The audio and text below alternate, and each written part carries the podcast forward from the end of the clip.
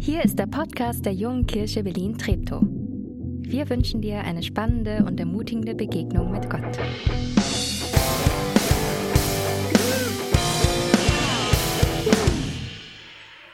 Hey, einen wunderschönen guten Morgen. Und ja, ich bin es wirklich. Nach zehn Wochen ähm, habe ich gedacht, ich gehe auch mal zum Friseur, auch passend vielleicht zur, zu unserem Abschluss unserer äh, Predigtreihe, dass es ordentlich aussieht. Wir haben uns die letzten vier Wochen ähm, dem Thema So Me gestellt, so hieß die Predigtreihe, Social Media oder auch Social Me. Wie folge ich denn Jesus nach in einer digitalen Welt? Also wie gehen wir mit den sozialen Medien um und was ist mein soziales Ich, mein Social Me in dieser ganzen Geschichte? Und wir haben über verschiedene Dinge nachgedacht. Was, was macht es mit meiner Zufriedenheit, diese sozialen Medien? Wie gehe ich damit um? Was, wie, wie, wie lebe ich Beziehungen, gute Beziehungen? Ähm, wie bin ich echt, wo ich mich so einfach verstellen kann? Und wie kann ich auf die Distanz, die oft entsteht, auch echtes Mitgefühl zeigen? Wenn du eine der Folgen verpasst hast, dann klick dich doch einfach mal durch oder wir haben immer noch unseren Podcast online. Einfach mal reinhören ist auch eine Möglichkeit. Und ich freue mich auch, ähm, und ich will einfach mal hier an der Stelle auch Danke sagen an Sabrina und Lukas, die diese Videos gemacht haben im Vorfeld. Immer mega cool. Eine super Einstimmung auf das, was dann kommt, heute eine Zusammenfassung. Ähm, wir haben, glaube ich, in den letzten Wochen festgestellt, es geht gar nicht darum zu sagen, hey, soziale Medien gut oder soziale Medien schlecht. Ähm, das wäre die ganz falsche Kategorie zu sagen, also diese sozialen Medien, wow, die sind gut, die sollte man nutzen, und diese sozialen Medien, oh, die sind schlecht. Ich glaube, eine viel bessere, eine viel bessere Unterscheidung anstatt gut und schlecht ist, dienen soziale Medien mir oder diene ich ihnen? Oder lasst mir die anders sagen, ich habe diesen Satz mal aufgeschrieben, soziale Medien sind gute Diener, aber absolut schlechte Herren. Soziale Medien sind gute Diener, aber absolut schlechte Herren. Wo soziale Medien helfen, meine Beziehung zu Jesus zu bauen. Wo soziale Medien helfen, damit ich anderen einen Weg aufzeigen kann, Jesus nachzufolgen. Wo soziale Medien dazu dienen, dass wir Brücken bauen zu anderen Menschen, dass Hilfe entsteht, dass das Gute zu mir oder zu anderen kommt. Das sind soziale Medien echte Diener und wirklich hilfreich und super. Aber wo soziale Medien zu meinem Herr werden, wo ich meinen Wert abhängig mache von diesen sozialen Medien, von dem, was ich posten muss, um, um gut dazustehen, wo meine Gedanken, meine Zeit ähm, von diesen sozialen Medien geprägt werden, da glaube ich, bin ich ganz schnell auf einem falschen Weg. Aber ich merke, und darum soll es heute auch gehen, ich merke, der Grad dazwischen, der ist ganz schön schmal. Neulich schickt mir ein Freund einen, einen Link zu einem ermutigenden YouTube-Video. Eine kurze Predigt, ein Auszug aus einer Predigt. Wow, wie cool. Und am Ende dieser Predigt sehe ich in dieser Leiste von YouTube, ey, da ist noch ein cooles Video. Das, das hat mich schon immer interessiert. Aber bevor ich das klicke, merke ich, drunter ist ein Video, das sieht echt witzig aus. Da machen Leute lustige Dinge. Das muss ich mir ganz kurz anschauen. Und bis ich wirklich das wahrnehme, was ich hier mache, habe ich schon zwei, drei weitere Videos angeklickt und gemerkt, die sozialen Medien haben meine Zeit gemacht, haben mir meine Zeit gestohlen. Und ja, es war ein Schmunzler dabei, aber ich weiß nicht, ob sich wirklich gelohnt hat, meine Zeit dafür zu opfern. Was hilft mir auf dem Weg der Nachfolge auch in Bezug im Umgang mit sozialen Medien, das Ziel vor Augen zu behalten. Darum soll es heute gehen. Was hilft mir in der Nachfolge, Jesus nachzufolgen, das Ziel im Blick zu behalten? Und ich habe einen sehr aufschlussreichen Vers und einen, einen interessanten Vers im Hebräerbrief gefunden, im Neuen Testament. Und ich möchte euch zunächst mal die ersten beiden Verse aus Hebräer Kapitel 4 lesen. Wenn du eine Bibel hast, hol sie raus, schlag's dir auf, ähm, nimm dir den Marker, wo du Dinge vielleicht anstreichen kannst. Schreib Dinge mit, wenn du merkst, das tut dir gut, um dich später daran zu erinnern. Im Hebräerbrief, im, im, im vierten Kapitel, da steht in den ersten beiden Versen, wie schrecklich wäre es, wenn einer von euch am Ende ebenfalls das Urteil hören müsste, er oder sie habe das Ziel nicht erreicht. Wir wollen alles tun, damit das nicht geschieht. Schließlich gilt Gottes Zusage nach wie vor auch uns. Uns ist sein Angebot verkündet worden, an seiner Ruhe teilzuhaben, genau wie jene Menschen damals. Der Schreiber des Hebräerbriefs erinnert uns daran, dass unsere Nachfolge, deine Jesus-Nachfolge und meine Jesus-Nachfolge ein Ziel hat. Ey, wir folgen nicht irgendwo hin ins Blaue und, und, und drehen uns im Kreis. Unsere Nachfolge hat ein Ziel. Letzten Donnerstag war Feiertag, Christi Himmelfahrt oder Vatertag, weil Jesus ist ja zurück zu seinem Vater gegangen. Himmelfahrt. Und an diesem Tag denken wir nicht nur daran, dass Jesus gelebt hat und für uns gestorben, auferstanden ist und dann zurückgeht in den Himmel und sagt, hey, ich werde euch hier ein Zuhause vorbereiten, sondern Jesus sagt, ich komme wieder. Eure Nachfolge hat ein Ziel, eure Nachfolge hat einen Fokus, nämlich einmal mit mir zu sein, bei mir zu sein. Das Beste kommt erst noch. Und das genau meint der, der Schreiber des Hebräerbriefes hier, wenn er davon spricht, dass wir in Gottes, an Gottes Ruhe teilhaben werden. Ein typischer Ausdruck des Alten Testaments, die ewige Ruhe, in die Ruhe eingehen, dass da eine Welt kommt, dass da etwas kommt, auf das wir noch warten, nämlich Gottes neue Welt, Gottes Reich. Aber gleichzeitig sagt der Text noch etwas anderes. Gleichzeitig sagt der Text, was wir tun müssen, um fokussiert zu bleiben auf dem, auf dem Weg der Nachfolge, um fokussiert zu bleiben aufs Ziel. Und ratet mal, was es ist. Was müssen wir tun? Richtig. Zur Ruhe kommen. Wir müssen immer wieder zur Ruhe kommen. Ich will euch heute zum Abschluss dieser Social Media, Social Me Reihe sagen, warum Ruhe. Hört gut zu, warum Ruhe unsere Rettung ist und keine Option. Warum Ruhe unsere Rettung ist. Ich bin fest davon überzeugt, nur wenn wir immer wieder zur Ruhe kommen, dann kennen wir auch den richtigen Weg. Nur wenn wir immer wieder zur Ruhe kommen und uns fokussieren, dann finden wir den richtigen Weg. Dann bleiben wir auf dem richtigen Weg Jesus nach. Und ich möchte euch ein kleines Gleichnis erzählen. Ähm, und ich weiß, jedes Gleichnis hinkt auch irgendwo. Und ich, ich wünsche mir, dass du dich darauf einlässt und, und die nächsten Minuten ähm, meinen Gedanken folgen kannst. Ich steige in letzter Zeit, und vielleicht haben sich manche gewundert, warum hängt da hinten ein, ein Rennrad? Ähm, ich steige die letzten Tage, Wochen immer wieder gerne auf mein Rennrad. Es tut mir gut, so einen Kopf durchzublasen. Ich habe eine tolle App, ähm, auf der kann man vorgefertigte Strecken eingeben. Also ich will so und so viele Kilometer fahren und dann spuckt es eine Strecke aus. Oder ich kann Strecken selber planen. Und ich habe eine ganz coole Strecke gefunden. Ähm, die geht hier raus Richtung BER. Der ist noch nicht fertig, der ist schön ruhig. Und äh, da fährt man einmal am Flughafen über paar äh, äh, böhmische Dörfer, wollte ich sagen, äh, brandenburgische Dörfer und dann über die Autobahn und so am Ikea vorbei wieder zurück, so 50 Kilometer. Und als ich die Strecke zum allerersten Mal gefahren bin, da habe ich sie mir gut angeschaut und dachte, ja, das kriege ich hin. Und ich bin losgefahren.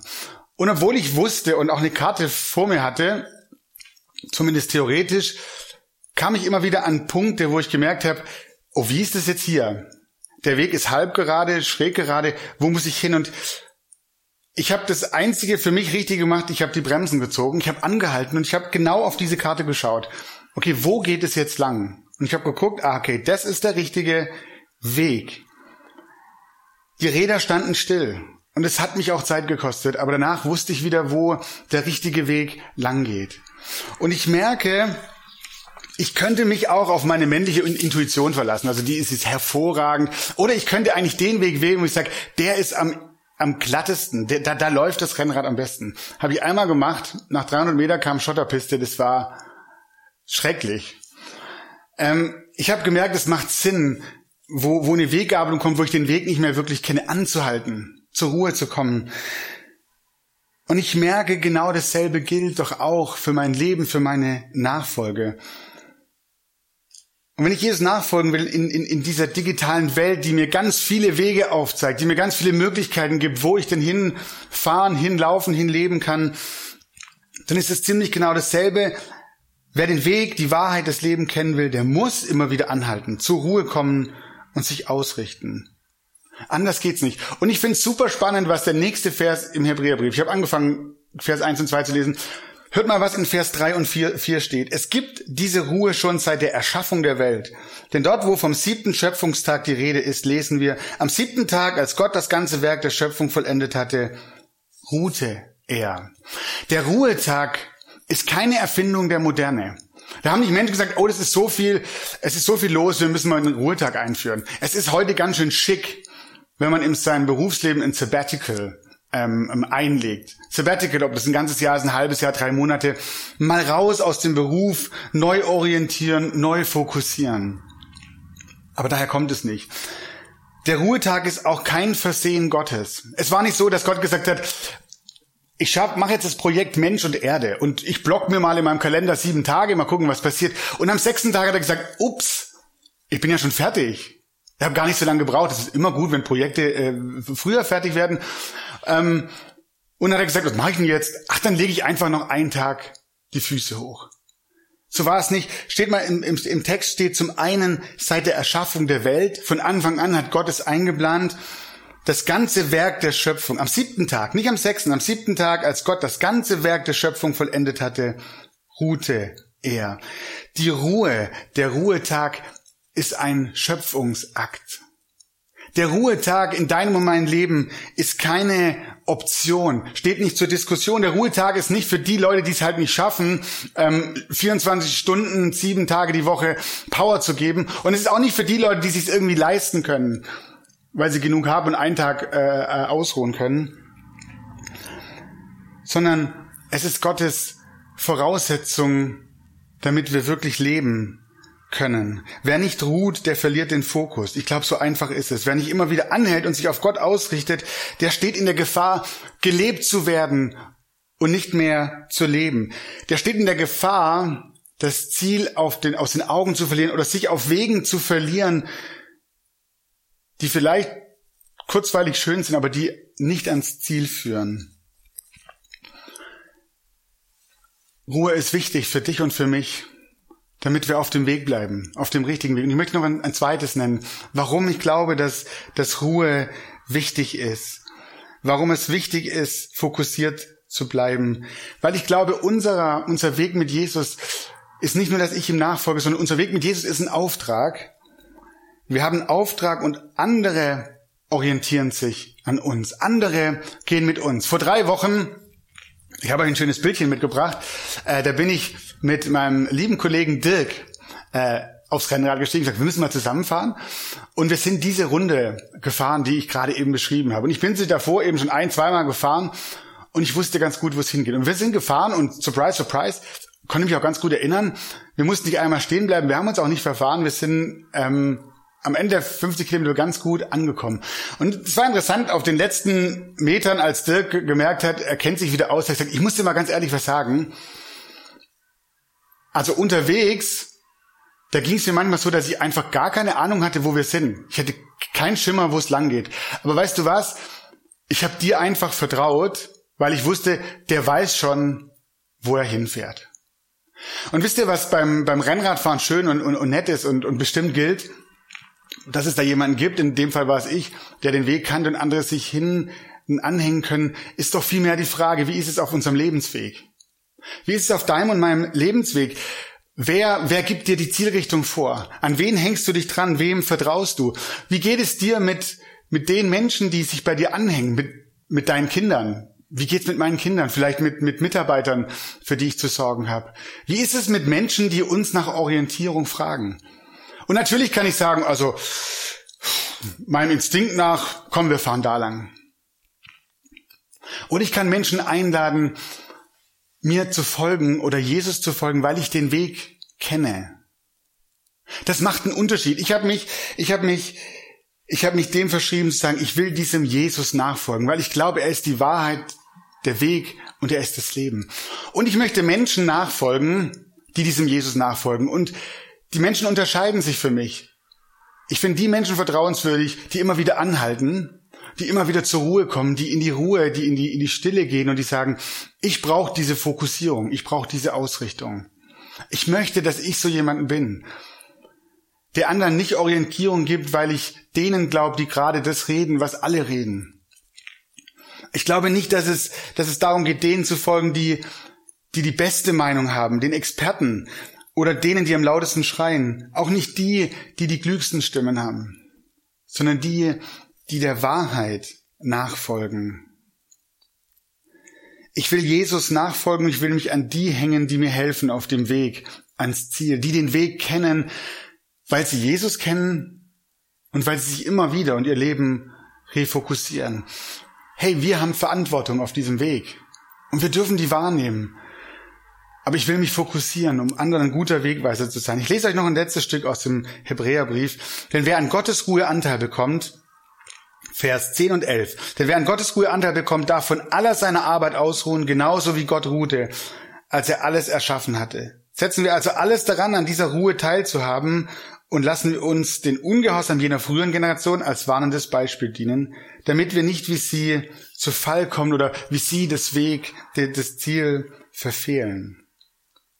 Hey, ich setze mich bald bestimmt wieder aufs Rennrad und dann werde ich mir eine neue Route aus, ausrechnen lassen oder ich werde eine selber basteln. Aber eins weiß ich jetzt schon, wenn ich die Tour zum ersten Mal fahre, ich werde immer wieder in die Bremsen greifen müssen anhalten und zu gucken, ist es gerade noch der richtige Weg. Und wenn ich die Route das zweite Mal fahre, wird es schon ganz anders aussehen. Ich merke, in unserem Leben als Christen ist es genauso. Mit den sozialen Medien, wie gehen wir damit um? Sind sie Dinge, die uns dienen, die uns helfen, auf dem richtigen Weg zu bleiben? Oder bringen sie uns viel mehr ab davon? Ich freue mich, dass wir nächste Woche eine neue Reihe, eine Predigtreihe über den Heiligen Geist starten. Weil genau das, was, was diese Karte für mich beim Rennradfahren ist, das ist der Heilige Geist in meinem Leben als Christen. Wir haben Gottes Wort, wir haben die Bibel.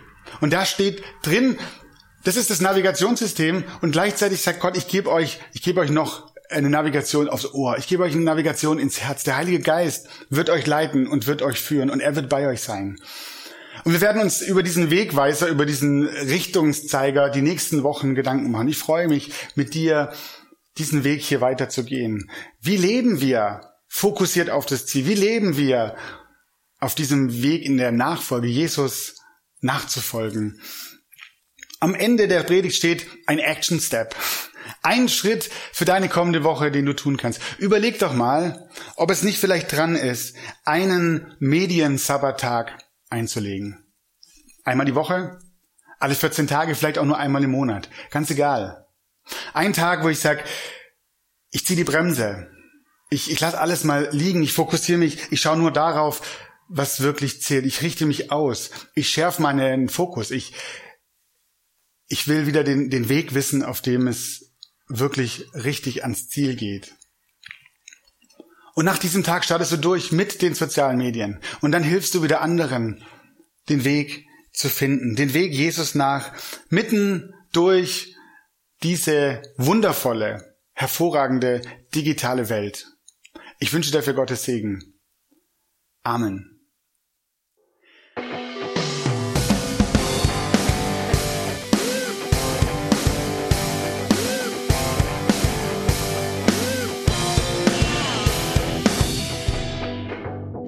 Du diesmal dabei warst. Wenn du mehr über den Glauben erfahren möchtest, dann schreib uns gerne an info@jkb-treptow.de oder besuch uns einfach persönlich. Alle Infos findest du unter jkb-treptow.de. Wir wünschen dir eine gesegnete Woche.